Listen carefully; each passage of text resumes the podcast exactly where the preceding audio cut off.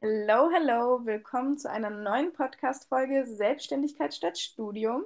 Ich darf heute wieder einen Gast bei mir empfangen, und zwar die liebe Theresa, beziehungsweise Theresa Sophie. Ich habe jetzt gar nicht gefragt, ob du mit Zweitnamen angesprochen werden möchtest. Ähm, der erste Name ist vollkommen ausreichend, danke. Willkommen, Theresa. Theresa ist klinische Psychologin, Coach, Yogatrainerin und Autorin. Und ich gebe dir einmal direkt das Wort, dich einmal bitte vorzustellen. Ja, hallo Selina, es freut mich hier zu sein und wie du schon gesagt hast, das sind so meine Hauptbereiche eben, ähm, ja, recht, recht viel gefächert quasi, aber das sind so meine Leidenschaften und ich freue mich jetzt einfach auf das, was entsteht in diesem Interview und wohin unser Gespräch führt. Dann würde ich sagen, tauchen wir auch einfach direkt mal ein. Ähm, wir haben uns nämlich, ja, wie immer ein kleines Thema vorgenommen. Mal schauen, ähm, was daraus entsteht, wo wir reinflauen. Wir möchten heute sprechen über ja, wie du deine eigenen Träume verwirklichst, für sie losgehst und wie du auch damit eben mit Selbstzweifeln oder auch Ängsten umgehst. Und ähm, Theresa, wenn du magst, erzähl uns gerne einmal oder hol uns einmal ab, ähm, wie dein bisheriger Weg so aussah. Ähm, vielleicht welche Träume konntest du schon verwirklichen, welche Träume ähm, schweben gerade in deinem Kopf und Herzen umher. Ja, ja schön. Hm, wie so mein Weg ausschaut, ist Jetzt ist mir ganz spontan so mein Alter von 23 in den Kopf geschossen, weil es irgendwie bei mir so angefangen hat mit 23, dass auf einmal überhaupt Träume in meinem Leben da waren. Also ähm, das war für mich jetzt nicht so eine Selbstverständlichkeit, dass ich immer genau gewusst habe, okay, das, das ist so das, wo, wofür mein Herz quasi brennt, wo mein Herz aufgeht. Mm, aber mit 23 ist mir diese Idee gekommen, ich mag ein Buch schreiben. Damals habe ich schon Psychologie studiert, also das äh, hat sich auch gut und richtig angefühlt, wobei das Studium jetzt auch nicht immer so so war, dass ich mir gedacht habe, wow, nice. also es, äh, ich habe gewusst, die Richtung passt, aber es war trotzdem auch manchmal schon auch eine schwere Zeit. Ähm, aber da, eben mit 23 ist so diese Idee, diese Idee entstanden, okay, genau dieses Buch möchte ich schreiben und dem möchte ich nachgehen. Und seitdem ist es für mich auch so was Besonderes, auch wenn andere so das Gefühl haben, oh, da, sie hören so einen Ruf. Also egal in welchem Stadium dieser Ruf ist, sei es gerade einfach, mh, hm, ich habe auch Lust, irgendeinen Traum zu haben, aber ich kann nur überhaupt nicht greifen, was mein Traum ist. Oder schon dieses konkretere, dieses oder jenes, das mag ich jetzt einfach irgendwie verwirklichen. Und ja, ich bin dem eben Step by Step so nachgegangen, habe ähm, damals eben meine Masterarbeit geschrieben und parallel dann einfach angefangen, das Buch zu verfassen.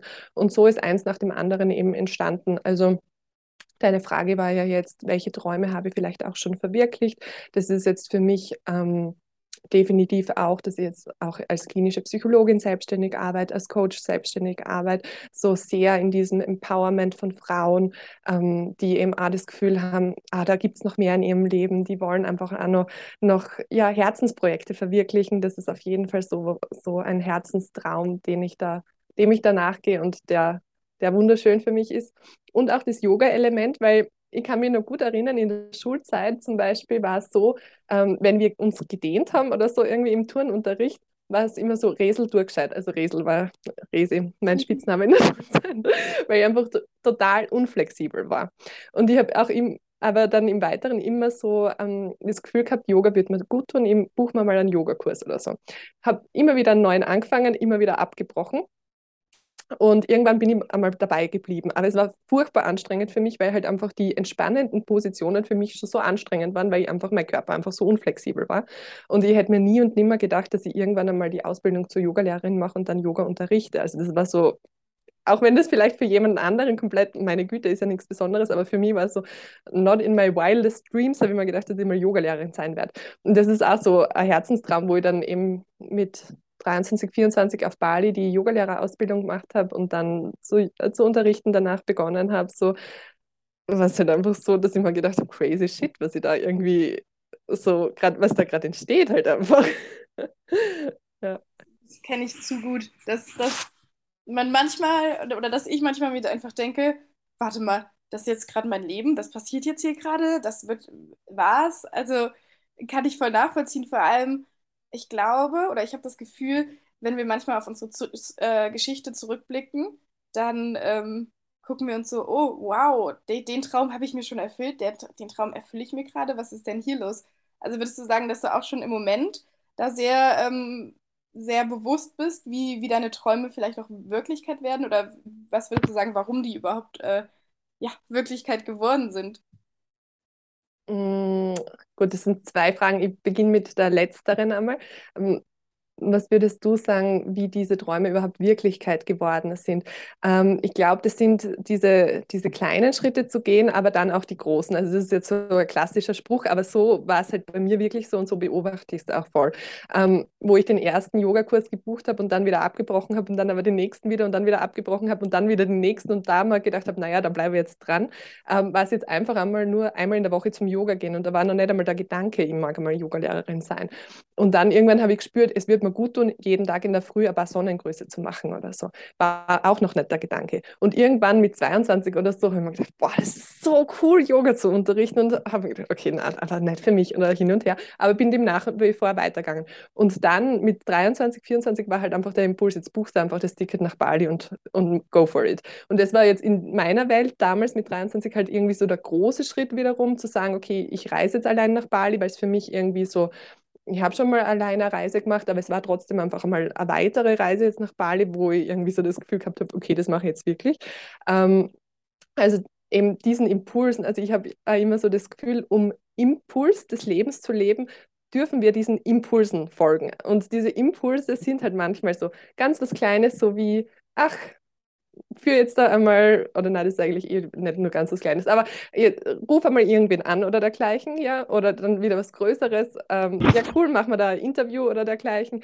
Oder ähm, ja, das sind so kleine Impulse, denen wir folgen dürfen und irgendwann ergibt sich so ein Big Picture, so wie ein riesen tausend Teile Puzzle, wo man am Anfang, wenn man die erste Kombination ähm, zusammenfügt, vielleicht auch noch gar nicht weiß, was daraus entstehen darf außer man hat einmal auf den Deckel geblickt. Und in manchen Situationen ergibt sich ja auch so, dass wir so ein Big Picture auf einmal so äh, empfangen, wenn wir jetzt vielleicht in Ruhe sind, im Wald spazieren und auf einmal kommt so eine Vision, so was ganz was Großes.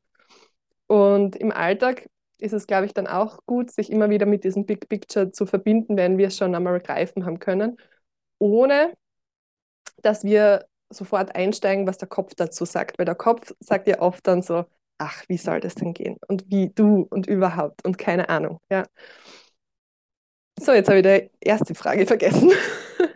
Ich auch. ja, das ist, also im Prinzip sprechen wir wieder von, von der Intuition, dass dieses, ich habe ein Gefühl, einen Impuls und ich sage jetzt so, oh, ich, ich gehe dem jetzt einfach nach, bevor der Kopf dazwischen kommt und das irgendwie bewertet oder verurteilt oder auf Sinnhaftigkeit prüft oder irgendetwas. Und ich glaube, Träume, also ich meine, Träume entstehen ja irgendwo im, im Herzen auch. Also Träume ent entwickeln wir vielleicht im Kopf, dass wir im Kopf sagen, oh, und dann wäre es vielleicht noch cool, wenn ich das erreiche. Oder ich möchte Yogalehrerin werden, dann möchte ich ja auch den zweiten Schein als Yogalehrerin haben oder die Ausbildung noch. Und das sind ja dann so Dinge, wo die, wo die Träume irgendwie im Kopf weiterentwickelt werden. Aber ich glaube, sie entstehen ja einfach, oder was heißt, ich glaube, ich fühle, wohl eher, sie entstehen im Herzen. Und ich, mir, mir kommt gerade auch so ein Gedanke. Mm, ich denke, es gibt verschiedene Arten von Träume. Es gibt nämlich die Träume, die wirklich aus dem Herzen kommen, die wir auch von ganzem Herzen wollen und die wir dann, wenn wir unserer Intuition folgen, auch erreichen. Und ich glaube aber auch viele Menschen haben Träume, die nicht aus dem Herzen kommen, sondern aus dem Verstand, aus dem, ja, ich sollte ja den Traum haben, erfolgreiche Unternehmerin zu werden. Ich sollte den Traum haben, Profisportler zu werden. Ich sollte den Traum haben, Mutter zu werden. Irgendwie solche Dinge in die Richtung. Ähm, vielleicht kannst du auch äh, aus dem, aus dem psychologischen Bereich was dazu sagen. Ah, das unterstreiche ich gerade einfach zu 100.000 Prozent. Also ich muss es nochmal aufgreifen, wie du sagst, du hast das Gefühl, vielleicht, wo du zuerst eben gesagt hast, Träume entstehen so aus dem Herzen. Also von den Träumen, die ich, jetzt gesprochen habe, das sind absolute Träume, die aus dem Herzen entstehen. Das hätte sich mein Kopf nicht einmal zusammenreimen können. Also ich kann mich so gut erinnern, wo ich da einmal im Wald spazieren war. Damals habe ich davor ein Schweigeretreat gemacht, ähm, wo ich halt nur irgendwie mit mir verbunden war. Und dann so spontan ergeben sich so crazy Bilder von, von meinen Visionen. Ja, das ist absolut aus dem Herzen kommen und das hätte mein, Ko mein Kopf hätte es nicht greifen können. Ich würde aber sagen, so früher, so jetzt sagen wir mal im Alter von 18 kommt man gerade, da habe ich Schule abgeschlossen und da hat sich mein Kopf so Träume, ich würde es gar nicht Träume ähm, benennen, sondern eher Pläne zusammengereimt. Und aus dem Psychologischen würde ich jetzt da sagen, da ist vielleicht oft so dieses Sicherheitsdenken dann aktiv. Also wir haben ja immer so das Bedürfnis nach Individuation und Autonomie quasi und das Bedürfnis nach Sicherheit. Und das ist, da hält sich ja oftmals, ähm, mh, hm, weiß nicht, also wie, wie soll ich sagen, wenn da eine Balance dazwischen ist, ist super gut. Nur jetzt viele, äh, und wie ich jetzt zum Beispiel früher, habe ganz stark aus diesem Bedürfnis nach Sicherheit gehandelt und da ist ja ganz stark der Kopf dann aktiv und sagt, zum Beispiel war es bei mir, studier mal Jus oder Jura nennt man es in, in Deutschland, dann bist du auf der sicheren Seite, dann hast du einen guten Job, dann bist vielleicht im Gesellschaftlichen gut angesehen. Aber wenn mir diese Prozesse gar nicht so bewusst waren. Aber aus diesem Plan, Denken, Bedürfnis nach Sicherheit habe ich mich für JUS inskribiert.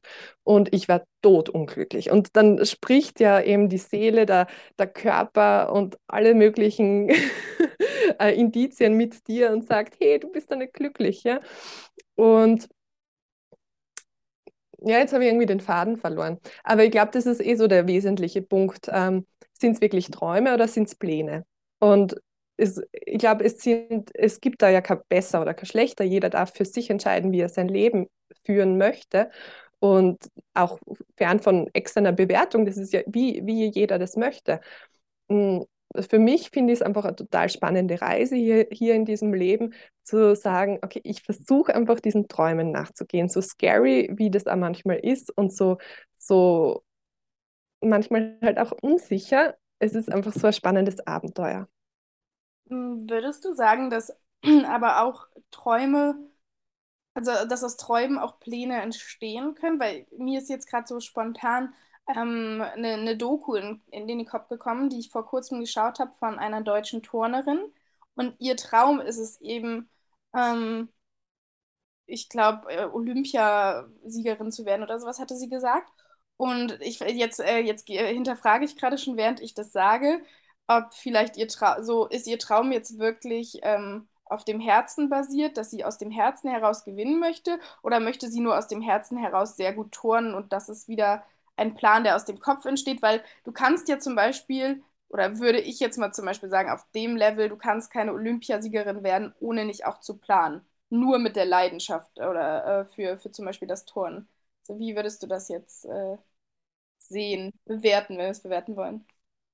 Ja, also ich habe das Gefühl, bei so Herzensträumen ist der erste essentielle Schritt so, das kommt aus dem Herzen, so ohne nur zu, zuerst einen Plan zu haben, so ah, cool, aufregend, kribbelnd, uh, also wenn man diese Gefühle hat, diesen Gefühlmix, ja. Und dann gibt es eben diese Elemente Yin und Yang, dieses weibliche Prinzip, das männliche Prinzip, fern wie wir jetzt von Mann und Frau denken, nehmen wir einfach diese Prinzipien her, dieses weibliche, dieses Empfangende, okay, wir haben dieses Empfangen, so dass wir zum Kribbeln kommen, wenn wir an das denken und so weiter. Und ähm, dann dürfen wir natürlich auch ins Umsetzen gehen. Und da ist natürlich dann auch manchmal, dass der Kopf ganz äh, essentielle Rolle einfach spielt, zu sagen, okay, ähm, morgen um 10 Uhr setze ich mir mal dazu und mache mal den nächsten Schritt oder so. Ich, ich gehe jetzt noch gar nicht auf, auf de, dein Beispiel so ein. Mm, also Jetzt bin ich aber gerade trotzdem ein bisschen am Nachdenken. Ich mache wieder so äh, einen Vergleich. Jetzt bei mir zum Beispiel, ich habe irgendwie in irgendeiner Situation das Gefühl gehabt, so, ich würde gerne mal einen vollen Marathon laufen. Und ähm, da hat man gedacht, wow, das ist einfach mega aufregend, keine Ahnung, wie das zusammenbringen soll, aber es ist halt einfach so spontan kommen, so, es hat mich aktiviert. Und ich glaube halt, solche Träume, die einen so einschießen quasi und die einen so aktivieren, die kommen aus einem gewissen Grund zu einem, weil wir dadurch in diesem Prozess auch total viel lernen und total viel wachsen.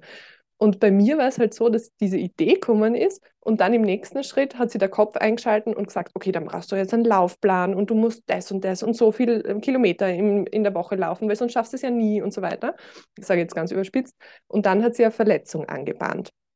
Habe ein Jahr eigentlich nicht laufen können, immer nur so zwei Kilometer und dann hat mir das Schienbein wieder weh dann. Und dann habe ich es wieder komplett loslassen und gesagt, okay, muss nicht sein, ja. Und irgendwann war die Verletzung gut. Ich habe meinen Körper so viel besser kennengelernt, habe jetzt wieder gewusst, welche Krafttrainings ich im Ausgleich mache. Und jetzt aktuell laufe ich so viel, aber aus dieser puren Freude, und ohne komplett dem Trainingsplan, dass ich mir eigentlich relativ sicher bin, dass ich im Oktober den, den Marathon gut, gut schaffe. Ja? Und es war für mich so ein Prozess zu sagen, ich lasse den Kopf jetzt los und ich gehe laufen, wenn es mir Freude macht und es kommen mir die Impulse, wann es genau das Richtige ist zum Laufen. Nur umsetzen, also dieses Yang-Prinzip, darf ich ja dann trotzdem. Mhm. Mm, aber, aber ich glaube, das ist total individuell. Für mich ist das wirklich, ich bin ein voller, also von der Jugend her voller Kopfmensch gewesen, der immer Plan gemacht hat. Und für mich ist es voll der Schritt, die Pläne loslassen, genau zu spüren, wann es der Zeitpunkt ist und dann aber ins Umsetzen gehen und dann sagen, okay, ich plane den Marathon im Oktober, aber das reicht mir an Plan. Ja, ich, ich bin schon die ganze Zeit am Nicken und weil es so gut passt, weil also ich kann das so sehr nachvollziehen. Ähm, ich glaube, ganz wichtig, was du gerade gesagt hast, einmal die Zusammenfassung. Ähm, es gibt vielleicht, es gibt Träume und Pläne und Träume entstehen aus dem Herzen und dürfen auch ähm, sich Pläne bedienen, um sie zu erreichen, müssen aber nicht. Ähm, je nachdem, wie viel, ähm, ja, wie viel einem so ein Plan dient. Und Pläne sind aber dann eher ähm, aus, ja, nicht aus der Fülle heraus, aus ich will das unbedingt, sondern eher aus dem Mangel, ja, ich muss das um. Ähm, und ich kann das dein Beispiel sehr nachvollziehen, weil ich tatsächlich auch sehr, sehr lange gesagt habe, ich will in meinem Leben einen Marathon laufen. Ähm, ich, ich komme nämlich aus, aus dem Laufsport. Ich bin acht Jahre lang Saison gelaufen, hier in, äh, in Nordhessen immer, also äh, in meiner ja, Kindheit, Jugend unfassbar viel gelaufen und ich habe das sehr geliebt und habe dann aber irgendwann Knieprobleme bekommen mhm. und das nicht mehr, ja, mir hat es einfach keinen Spaß mehr gemacht. Und dann habe ich das Laufen jetzt jahrelang aus den Augen verloren und ähm, habe mir jetzt in den letzten Jahren schon häufig irgendwie gesagt, hey Selina, du wolltest schon immer mal einen Marathon laufen, jetzt leg doch mal wieder los. Und da kommt auch, wie du gesagt hast, auch bei mir der, dieser, dieses Planen, dieses sehr organisatorische, was total in mir steckt, kommt dann auch hervor mit, okay, Laufplan machen, dreimal die Woche. Wir mhm. fangen an mit einem Laufplan zu fünf Kilometer und, und, und. Und ich glaube, solche Pläne können dir helfen, wenn du Bock drauf hast, wenn du sagst, Alter, ich habe jetzt richtig Bock, so einem Plan zu folgen und das macht mir voll Spaß und ich habe aber gemerkt, und ich glaube, da ist äh, meine, meine Marathon-Story vielleicht anders zu deiner. Ähm, bei mir war nicht die Frage, okay, ich habe einen, also bei mir war nicht die Frage, hey, ich habe einfach einen richtigen Traum. Ähm, was ist der beste Weg für mich, den umzusetzen? Ist das Plan oder ist das eben diese, wie du schon sagst, diese Young-Energie, aber ohne ins Plan zu gehen, sondern einfach in die Umsetzung zu gehen? Ähm, das war bei mir gar nicht die Frage, sondern bei mir war die Frage, kommt der Traum wirklich immer noch aus dem Herzen? Und da muss ich sagen, irgendwo ähm, habe ich diesen, ja, diesen, diesen, Traum vielleicht oder Plan ähm, noch nicht, dieses Ziel eher, noch nicht 100% losgelassen. Ich habe das Gefühl, irgendwie steckt mir mein Ego da auch noch im Weg, aber irgendwo auch mein, mein Lauf, Läuferherz von früher, weil ich laufe einfach gar nicht mehr gern.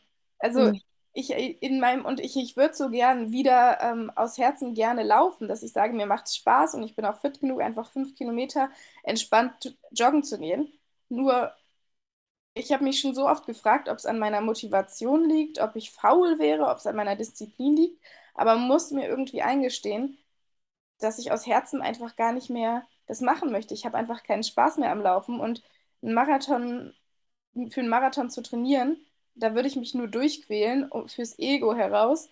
Und ich glaube, gerade bei so etwas wie dem Marathon ist es wichtig, ähm, nicht zu trainieren, um das Ergebnis zu bekommen, sondern das Training zu lieben. Total, total. Ähm, ich habe Gänse, äh, Gänsehaut gekriegt, wo du gesagt hast, ich laufe halt jetzt einfach nicht gern. Also das ist so klar, oder? Und jetzt würde es mich interessieren, laufst du aktuell noch irgendwie oder machst du es gerade gar nicht? Ähm, nee, gar nicht mehr. Also ja. ich habe vor ein, zwei Jahren wieder so ein bisschen angefangen. Und deswegen hinterfrage ich auch gerade noch sehr, weil vor zwei Jahren ich, ähm, bin ich wieder ab und zu mit einer Freundin joggen gewesen. Und da das Gefühl danach war einfach so gut. Man kennt es ja, wenn man zum Sport geht und das, äh, man fühlt sich danach so gut. Und das Ding bei mir ist aber, wenn ich aktuell zum Sport gehe, ich mache CrossFit, ich gehe ins Fitnessstudio, ab und zu spiele ich auch gerne mal Volleyball, solche Sachen dann liebe ich das schon während des Spiels. Ich fühle mich auch mhm. nach dem Spiel gut. Bei mir ist es aber so, manchmal habe ich das eben, dass ich keine Lust auf Sport habe, überrede mich dann aber, weiß, weil ich weiß, es tut mir gut und habe dann währenddessen schon Spaß. Mhm. Beim Laufen ist es aber so, dass ich währenddessen das gar nicht genieße, sondern erst danach das Gefühl genieße. Mhm. Boah, das ist spannender Prozess. Ich find, also ich habe es jetzt gerade in mir auch so verglichen, ähm, wie es in meiner Welt so ist.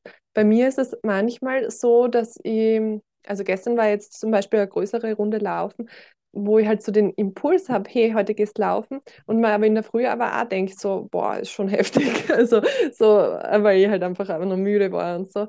Und also von dem her so diesen Impulsen folge, ohne dass es immer so mega geil ist, yay, ich gehe jetzt laufen. Aber es ist dann schon währenddessen auch ziemlich nice so. Aber am Anfang dann oft auch nicht, noch nicht so, ja. Ich glaube, bei mir ist, ähm, was mir auch gerade einfach nochmal zu dem Beispiel einfällt, ist, ähm, wenn ich den Impuls habe, laufen zu gehen, der Mhm. kommt auch nie aus dem Herzen. Der kommt immer aus dem Okay. Verstand Ja. aus. Ich sollte mal wieder laufen, ich sollte Mhm. da das Ziel mal langsam angehen. Äh, es tut mir bestimmt gut. Also es kommt aber nie, es sagt mir nie mein Herz, es wird mir gut tun, sondern immer mein Kopf. Mhm. Okay. Ja, dann glaube ich, ist es eh klar, lass es laufen. Und wer weiß, vielleicht ist es mit 40 so, dass du dir denkst, oh nice, irgendwie jetzt bin ich gerade am Strand und wie schön wäre jetzt ein Strandlauf und sich daraus wieder sowas entwickelt, oder? Also ist, genau. Also mein Papa ist auch, glaube ich, seinen ersten Marathon mit Anfang 40 gelaufen. Von daher, Mhm. we never know. Mal gucken. So ist es, so ist es. Ich glaube, das ist eben, wie heißt, da gibt es doch auch, es gibt die in, intrinsische Motivation Mhm. und die, Extrinsische Motivation, so dass ich es rausbringe, ja. magst du dazu vielleicht noch was sagen? Ich bin da jetzt nicht so der Experte zu, Ja. ja. Ja, intrinsisch ist es jetzt einfach, wenn du aus dir heraus einfach so eine Motivation hast, das zu machen. Zum Beispiel, ähm, wie jetzt bei dem Buch, das ich geschrieben habe, so dieses Bu diese Buchidee beflügelt mich so und deswegen setze ich mich an den PC und schreibe da. Extrinsische Motivation wäre, wenn jetzt meine Arbeitgeberin sagen würde, hey, bitte schreib mir ein Buch zu dieser ja, zu diesem Bereich und du kriegst dafür eine Gehaltserhöhung. Und dann ich mir denke, okay, ich kriege jetzt da eine Gehaltserhöhung, habe einen besseren Status in der Firma oder dergleichen und deswegen sich ein gewisses Maß an Motivation dann bei mir vielleicht aufbaut. Ich aber rein für das Buch gar nicht brenne. Und ähm, brauche ich, glaube ich, nicht weiter erklären, dass die intrinsische Motivation halt dann viel mehr die ist, wo man halt auch tatsächlich dann nachgeht und ähm, damit ja, Herz dabei ist. Du schon direkt sagst, ich wollte mich gerade fragen, ähm, ob du die extrinsische Motivation dann als weniger dienlich oder nicht so gut bewerten würdest, weil ich in meinem Kopf kommt gerade, dass ähm, irgendwie habe ich das Gefühl, eine extrinsische Motivation klingt so ein bisschen nach Mangel, so mich motiviert was im Außen und innen versus außen und dann das aus dem Inneren heraus ist ja irgendwie besser. Also das sind so jetzt gerade so meine Gedanken, die so anfliegen. Ähm, vielleicht auch vom, vom System, wie die Gesellschaft denken würde, aber auch ähm, gleichzeitig denke ich mir wieder, hey, Yin und Yang-Energie, also es muss ja nicht alles, äh, du, du musst ja nicht nur aus der Intuition, aus dem Herzen heraus arbeiten und es ist ja nicht das eine besser als das andere. Ich glaube, der letzte Satz ist super wertvoll. Nicht das eine ist besser als das andere und jeder darf so entscheiden, wie er leben möchte, er sie. Ähm, ich meine, weil du jetzt also gesellschaftlich angesprochen hast, da sehe ich für mich ähm, also ich habe keine Kinder, wenn ich einmal Kinder habe, ähm, werde ich mir da schon viele Fragen stellen, inwiefern ich sie in so einem extrinsisch motivierten Umfeld ähm, großziehen mag, weil wenn wir jetzt an die Schule denken, also wenn ich an meine Schulzeit zurückdenke, ähm, ich war sehr strebsam, war sehr extrinsisch motiviert, die besten Noten heimzubringen.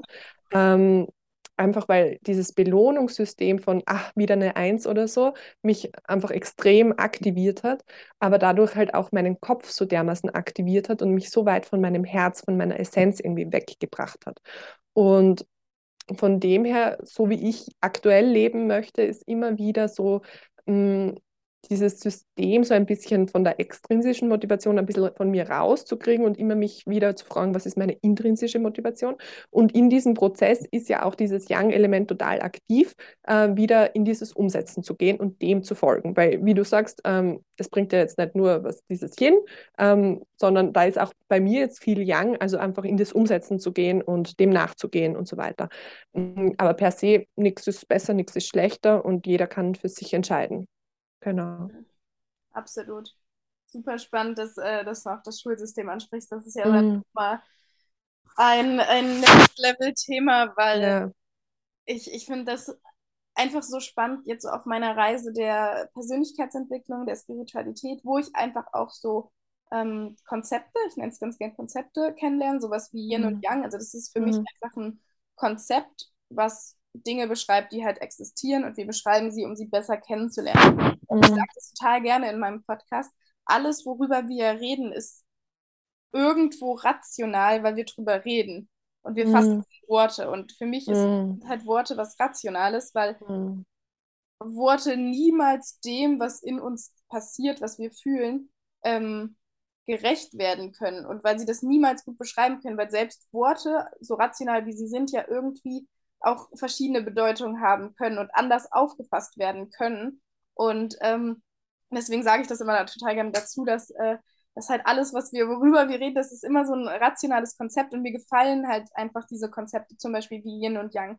Und jetzt auf meinem Weg, wo ich so etwas kennenlerne und für mich immer besser ähm, annehmen kann und gucken kann, was mir dienlich ist und wie ich mit verschiedenen Konzepten resoniere, ähm, je, je mehr ich mich auf, diese, auf diesem Weg befinde, desto mehr komme ich halt ins, ins Hinterfragen unserer Gesellschaft. Das klingt jetzt sehr extrem, aber ähm, im Sinne von, ich, ich ich, ich finde es spannend zu sehen ähm, oder zu verstehen, warum zum Beispiel ich so bin, wie ich bin. Warum hatte ich so Probleme, in meine Yin-Energie zu kommen? Warum war ich immer so verkopft? Warum bin ich vielleicht öfter der extrinsischen Motivation gefolgt? Und, und, und. Ah, super spannend. Mm, Bei mir ist gerade auch so da, wo du gesagt hast, das sind ja alles wieder so Konzepte, auch für den Kopf, einfach das verstehbar zu machen und so weiter. Mm, Das ist ja super. Also, dass wir da den Kopf irgendwo auch mit einbeziehen und gleichzeitig dann immer den Check-in bei uns gleich machen. Okay, wie fühl, fühlt sich's an? Und auch wo du gesagt hast, dieses gesprochene Wort, das ist ja, da sind wir immer im Ratio. Dann auch reinzuspielen, okay, wo bin ich irgendwie nicht im Ratio, wo, wo meldet sich mein Körper und sagt, oh, oh, ist das toll. Also jetzt bin ich schon wieder im, im Wort, aber ähm, durch Seufzen, durch, durch Stöhnen, sage ich jetzt da einfach, ist es ja so, dass der Körper sich meldet und wir da fern vom Kopf merken, oh, das ist jetzt toll. Also so allein, ich habe jetzt gerade so diesen Impuls im Interview, weil es gerade so auf einer, auf einer ja, berührenden Ebene halt einfach ist, zu sagen, wow, ja, und ähm, durch Atmung etc. diese Komponenten auch total einzubinden. Mhm. Ja, und dann meldet sich eher mal wieder der Kopf und fragt, okay, warum ist mir das jetzt gerade wichtig? Und du, du, du, gibt es ein Konzept dazu oder so? Und das ist ja auch fein.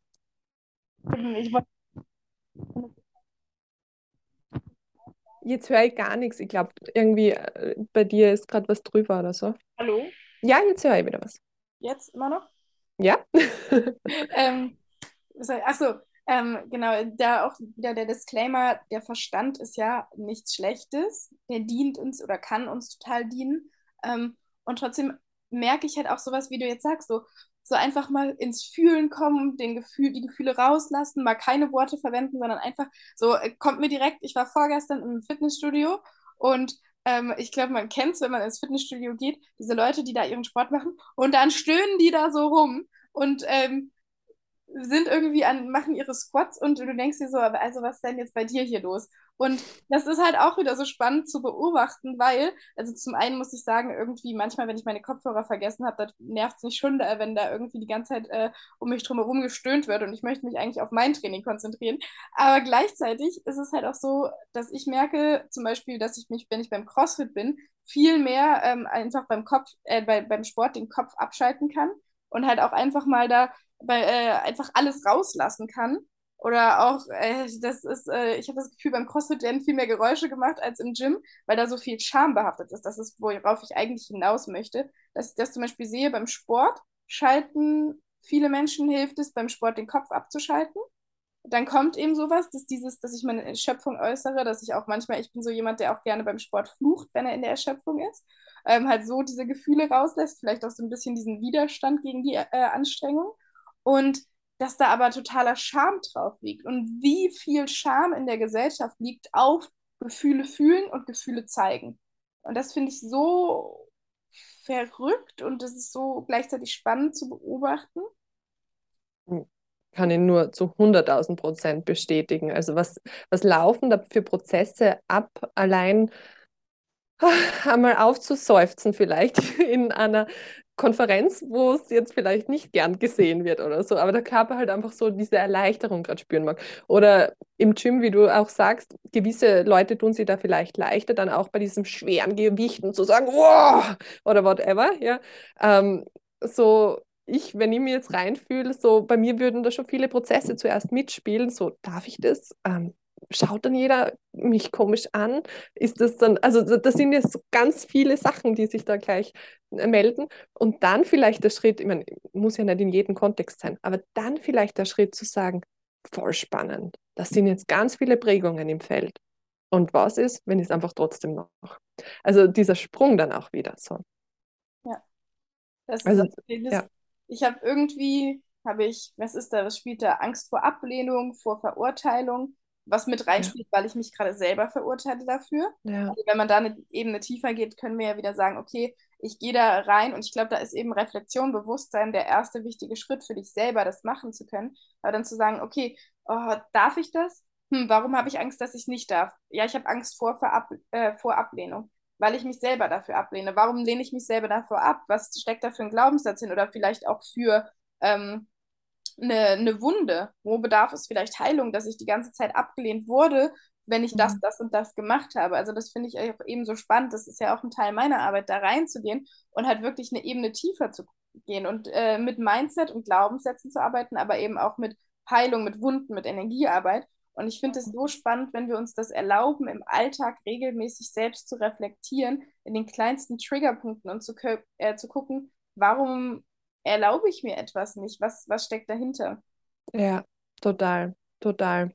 Ich habe es jetzt auch irgendwo in meiner Selbstständigkeit so gemerkt, also klinische Psychologin ist für mich mit vielen Prägungen auch behaftet. Psychologen, die sie vielleicht gerade in der Vergangenheit dann sehr als mh, hm, Jetzt habe ich einfach das Bild von einer, einer grauen Anzugsfrau, die jetzt wenig Projektionsfläche bietet, vielleicht so tiefenpsychologisch orientiert, so ähm, quasi jetzt nichts von sich selbst preisgeben, sondern ja.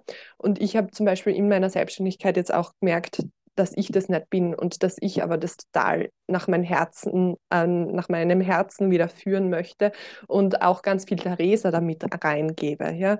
Und das ist wirklich spannend, da immer wieder, wie du sagst, dieses Reflektieren, aha, was läuft da gerade ab, mhm. diese, diese Ängste vor Bewertungen etc. Und dann vielleicht das einfach trotzdem zu machen oder halt einfach sich das nochmal genauer anzuschauen, okay, was ist da alles, ja. Ja, spannend auch, dass du es gerade zur Arbeit nochmal sagst, ähm, weil ich auch, also das ist, ich finde ähm, zum einen auch sehr spannend, ähm, da habe ich auch in, mit äh, der Jenny in einer anderen Podcast-Folge schon drüber gesprochen, sie ist nämlich gerade fertig mit ihrem Psychologiestudium. Mhm. Ähm, inwieweit Psychologie oder ja, Psychologie und Coach ähm, verbunden bzw. unterschieden werden können.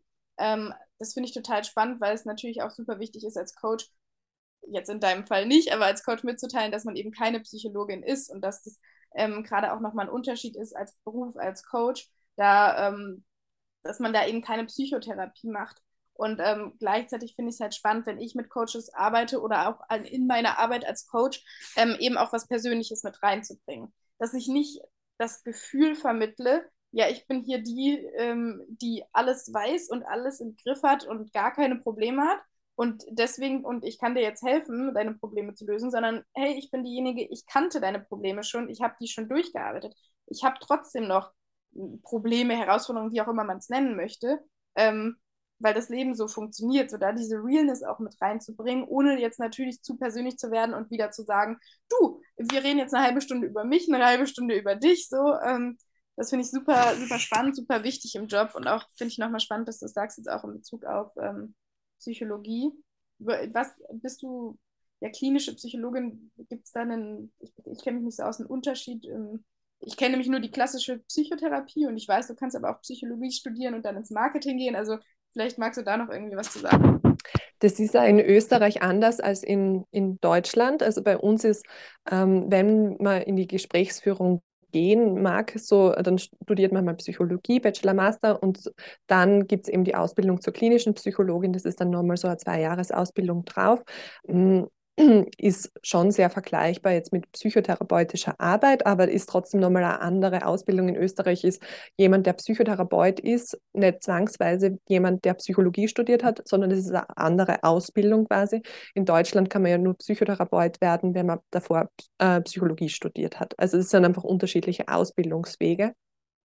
Ähm, genau.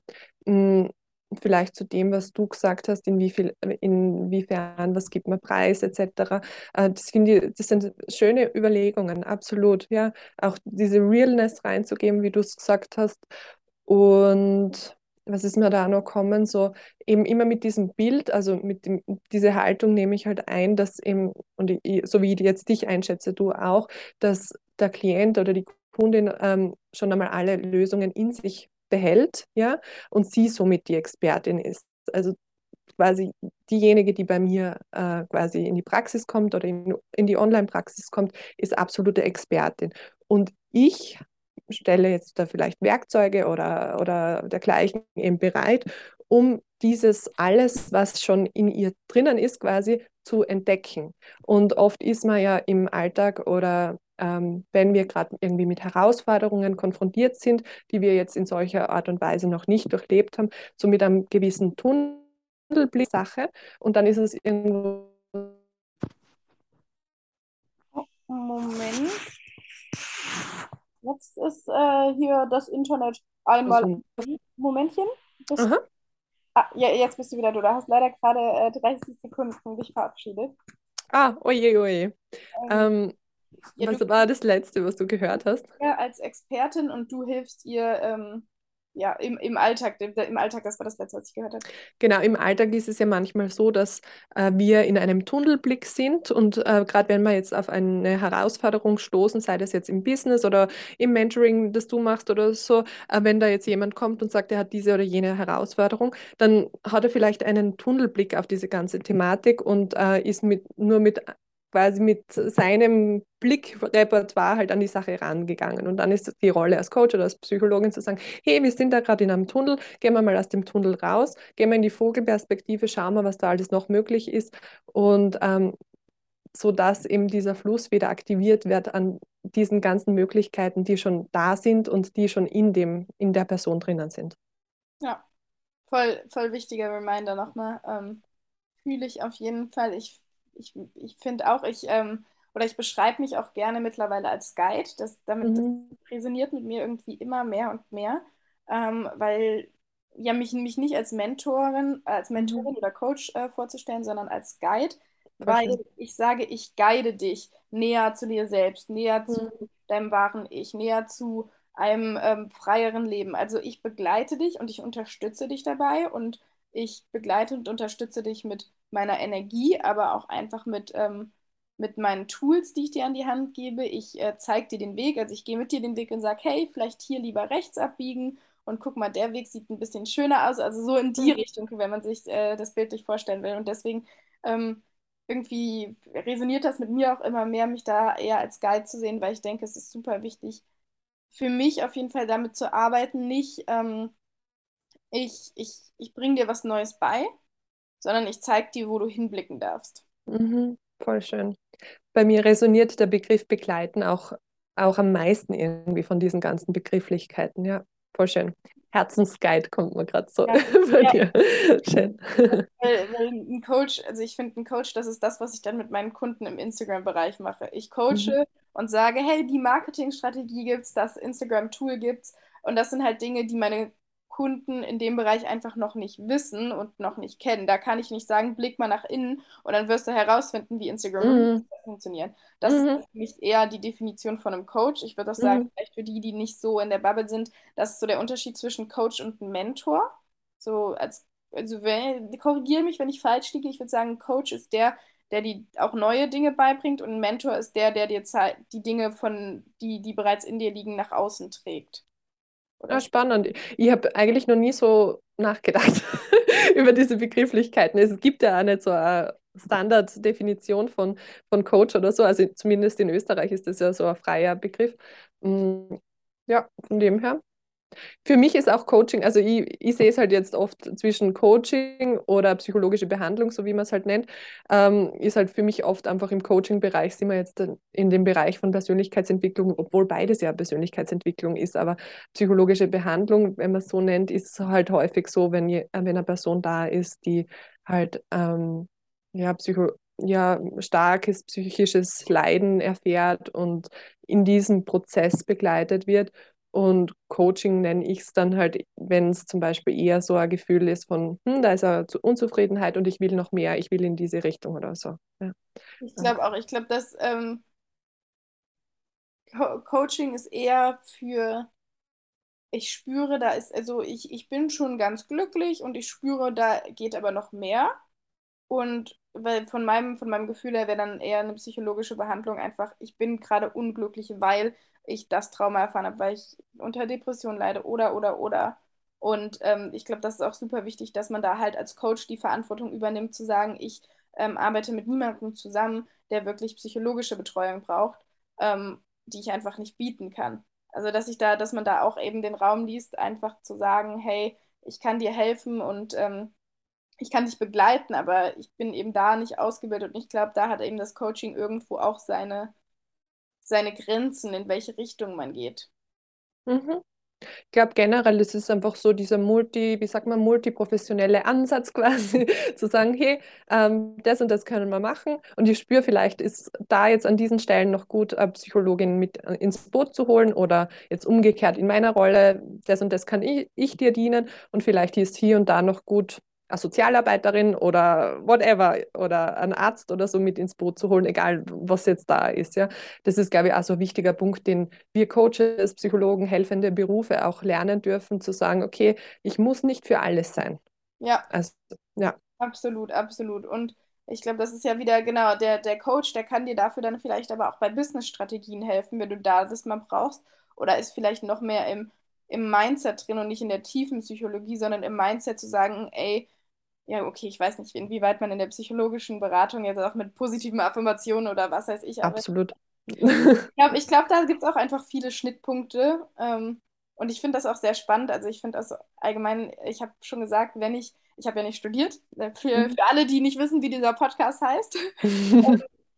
Aber wenn ich, wenn ich so studieren müsste, dann wäre ich definitiv entweder bei Ernährungswissenschaften, ähm, bei ähm, Sport, Sportwissenschaften oder bei Psychologie, weil das halt einfach die Themen sind, die ich so, so Mhm. spannend finde. Alles so nach innen, wie funktioniert unser Körper, aber auch wie viel funktioniert unser Geist, unsere Seele, funktioniert in Mhm. Anführungsstrichen. Mhm. Ähm, ja, Ja, verstehe ich sehr. Das sind auch so die Bereiche, die mir am meisten interessieren. dann äh, würde ich sagen, äh, schließen wir nochmal den Kreis mit. Ähm, wir haben ja angefangen über, wir, haben, wir wollten über Träume und aber auch Selbstzweifel auf dem Weg zu Träumen sprechen. Ähm, Was würdest du überhaupt sagen, woher kommen Selbstzweifel? Sind die in Ordnung? Wie viele dürfen da sein? Wie viele sind dienlich? Ich weiß, alles Fragen, auf die es eigentlich keine richtigen Antworten gibt, aber ich schmeiße das einfach mal so in den Raum gerade. Voll schön, dass wir an den Punkt auch noch kommen. Mm, Also sind die in Ordnung? Dürfen die da sein? Ich habe da immer die Haltung, alles, was da ist, darf einmal da sein, egal welche Gefühle da da sind, ähm, welche Zweifel da da sind, welche Glaubenssätze aufkommen. So mit dem Blick, mm, dass alles gute Gründe hat, darf natürlich auch alles da sein. Und mm, woher kommen die? Können jetzt natürlich unterschiedliche Prägungen sein, die wir erfahren haben. Und ich glaube eben gerade, wie schon gesagt, Herzensträume kommen oft auch vielleicht mit dem Grund, dass wir über uns hinauswachsen dürfen und alte Prägungen vielleicht auch gehen lassen dürfen. Und wenn wir jetzt so einen Herzenstraum haben, würde gern ein Friseurstudio aufmachen oder dergleichen. Und dann aber so in der Kindheit erfahren haben, mh, so Prägungen wie, du kannst ja gar nichts, oder ich sage es jetzt ganz überspitzt gesagt, und ähm, wie willst du selbstständig irgendwas aufziehen oder dergleichen, mh, dann darf das, dann ist es gut und wichtig, dass das einmal da ist und dass wir dann den Blick drauf haben und mh, uns auch vielleicht diesen Erfahrungen einmal widmen, die da vielleicht in den Prägungen passiert sind. Und gleichzeitig dürfen wir uns entscheiden, nicht nach diesen Prägungen zu handeln. Und das kann ja oft auch im, in so Begleitungen, in Coaching-Prozessen oder so dann so die Erkenntnisse entstehen. Hm, für mich ganz wichtig, es darf einmal alles da sein. Absolut. Kann ich, kann ich so unterschreiben. Finde ich sehr, ähm, sehr schön ausgedrückt. Ich denke Mhm. auch, ähm, Zweifel, mh, oder das Wort Zweifel oder auch Ängste ist so negativ behaftet. Mhm. Und ich würde aber sagen, es ist kein schlechtes Gefühl, zum Mhm. Beispiel Angst oder Zweifel, sondern ein unangenehmes. Und da Mhm. würde ich ganz deutlich unterscheiden, weil ich möchte, oder ich, ich lerne immer mehr und mehr, ähm, dass es nicht dienlich ist, Dinge als schlecht und äh, gut zu, zu beurteilen. Es klingt ähm, auch, wenn man, wenn man da irgendwie nicht tief drin ist, immer sehr, finde ich, ähm, extrem. Dieses Nichts ist schlecht im Leben und man denkt sich so, doch, es gibt Dinge, die sind schlecht. Und wenn dann irgendwie so ein Gedanke aufkommt, so, das ist, da, da frage ich mich immer, es gibt dienlich und nicht dienlich. Und wenn es dir gerade dienlich ist, zu sagen, das und das ist doof und das ist etwas Schlechtes, dann ist das voll okay und darf da sein, wenn du dann wieder in, ins, in, in die Balance kommst, in dieses, hey, okay, jetzt schaue ich wieder, was ist dienlich und was ist nicht dienlich.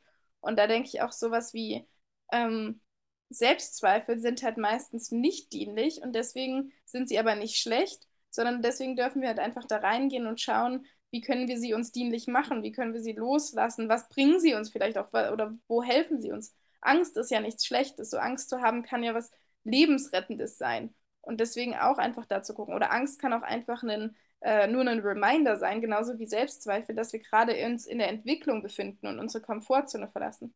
Wenn wir nie Absolut. selbst zweifeln, Bedeutet das dann, dass wir vielleicht uns nie, nie wachsen?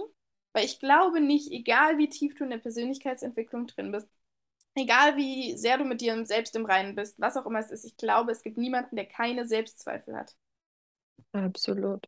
Also kann ich alles super unterstreichen. Ich finde das Bild von dienlich auch, auch sehr schön, weil alles, was dir aktuell vom Gefühl her so ich benutze dann einfach gern das Wort so interessant. Aha, interessant, dass das jetzt so aufkommt. Ähm, was du jetzt gerade so interessant findest, jetzt äh, an Selbstzweifeln oder so. Und du aktuell erfährst, als wäre es jetzt nicht dienlich. Wenn du dann in den Prozess reingehst und dir das anschaust und dann kommen vielleicht so viele Aha-Erkenntnisse, kann es sein, dass genau dadurch so was Dienliches entsteht, weil jetzt whatever, jetzt bleibe ich gerade bei dem Friseurbeispiel, vielleicht ähm, gründet diese Person einen Friseurladen, wo zusätzlich Coaching-Input reinfließt und quasi genau dann so in diese Richtung auch Content fließt im Sinne von, hey, wenn du das Gefühl hast, du kannst das nicht, dann schau da hin und whatever, ist das alles für dich möglich. So. Also es kann ja aus einem nicht dienlichen sofort auch oder sofort in, es, Mhm. nach einer Zeit auch wieder was super dienliches sein.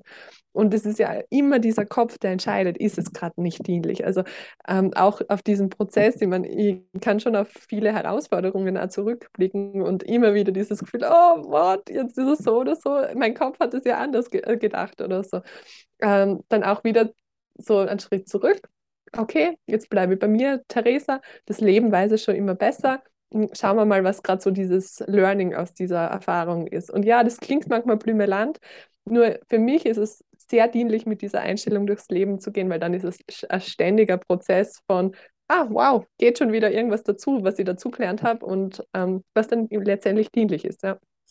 Sehr gut gesagt, mega, mega. Ich kann es so nachfühlen, dass es ist dienlich für mich, mit dieser, äh, mit dieser Einstellung ins, ins, durchs Leben zu gehen. Absolut, fühle ich so sehr.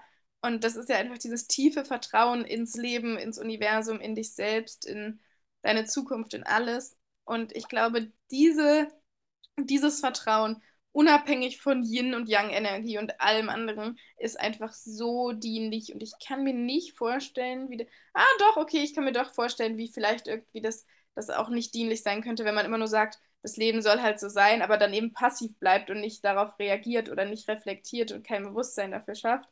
Aber für mich ist es definitiv auch dienlich, mit dieser, mit dieser ähm, Einstellung durchs, durchs Leben zu gehen und mir alles anzuschauen, aber auch zu vertrauen. Und das beste Beispiel, was mir gerade auch gekommen ist, ist, dass ich mir vor ein paar Monaten das Handgelenk gebrochen habe beim CrossFit. Da habe ich auch nochmal eine eigene Podcast-Folge für aufgenommen gehabt, weil ich mir eben in dem Moment natürlich nicht dachte, wo ich mit Schmerzen auf dem Boden lag, das ist eine super Sache, das ist richtig dienlich.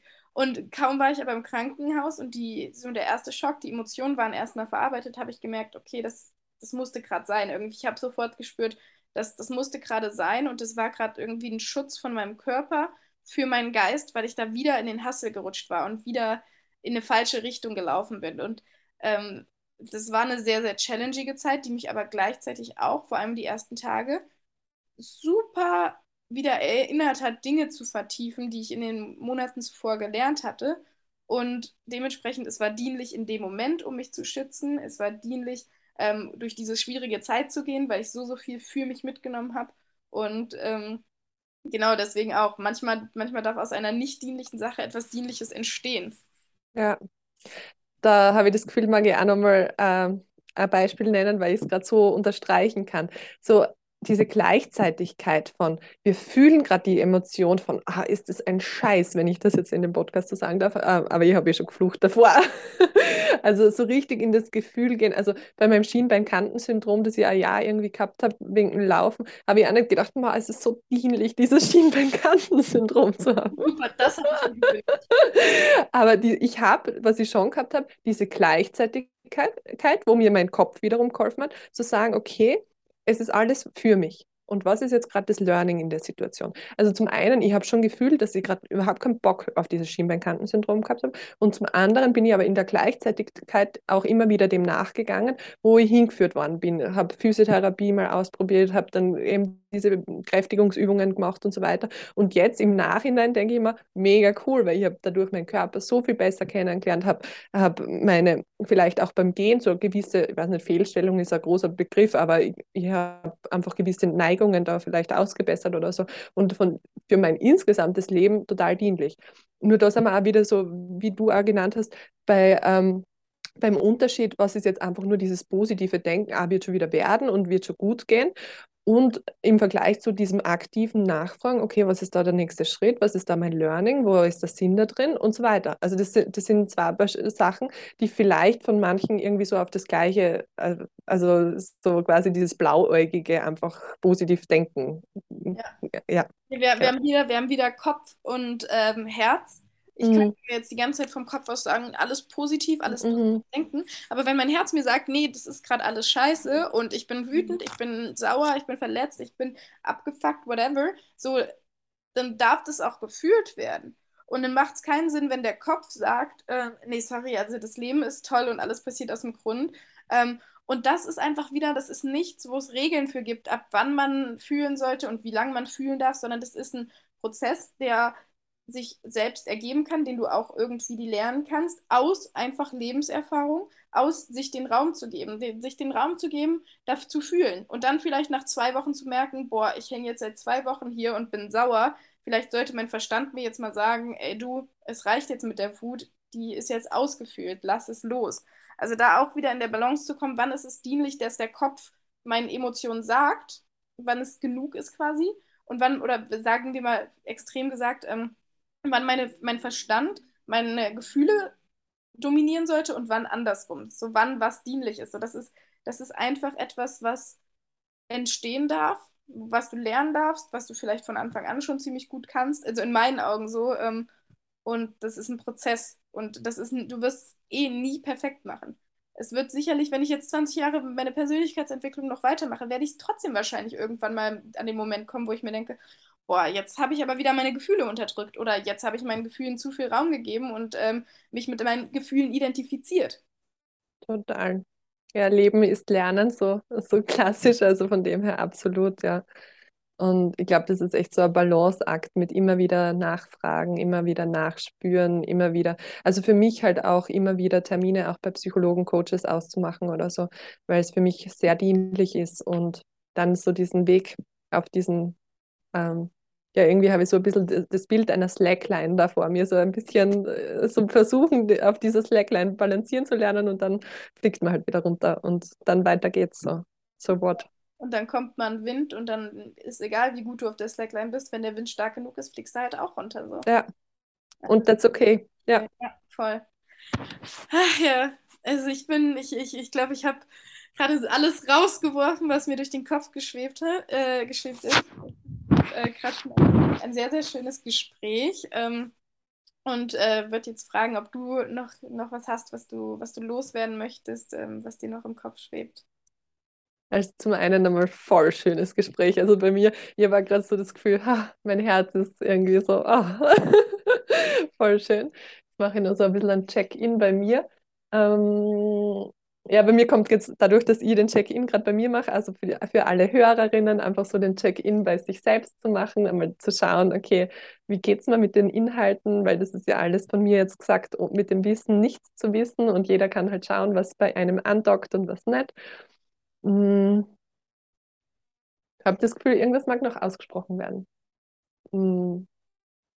Kann es gerade aber nicht so greifen. Vielleicht auch, auch so der Impuls gerade so da, ähm, jeder, der bei mir vorbeischauen mag oder einfach einmal so Hallo sagen mag. Ich, ich finde das immer so schön, wenn man da ein bisschen in den Austausch geht, ähm, wie bei euch so das Interview so resoniert hat oder dergleichen. Ed Theresa Sophie Rumpel auf Instagram.